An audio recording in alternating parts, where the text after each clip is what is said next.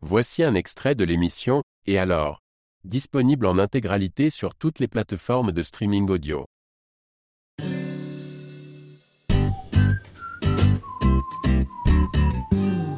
Le cabinet des savoirs. Bon, je prends un peu d'avance sur la suite de l'émission. Euh, on va parler de Zelda. Euh, donc pas le dernier hein, qui est sorti euh, il y a un peu moins de six mois, mais plutôt le tout premier, l'original, la Bible de la saga. Justement, le jeu sorti en 1986 fut précurseur dans le secteur du jeu vidéo, mais pour une raison bien précise. Et laquelle est quelle raison? C'est un rapport avec la réalisation du jeu, la façon de le présenter?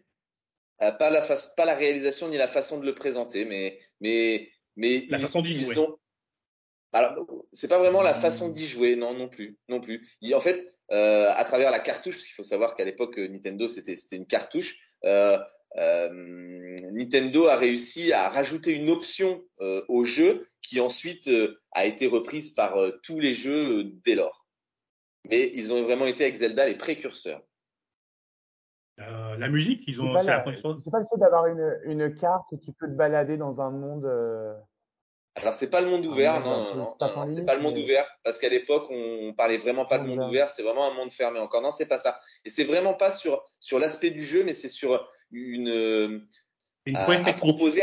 C'est un service, voilà, c'est une prouesse technique, c'est plutôt un service au jeu. Ah, c'est la vue du dessus? C'est pas la vue du dessus, non. C'est la sauvegarde? C'est exactement ça. Bravo. Un partout. C'est la sauvegarde. Zelda était le premier jeu ah, où la sauvegarde était possible.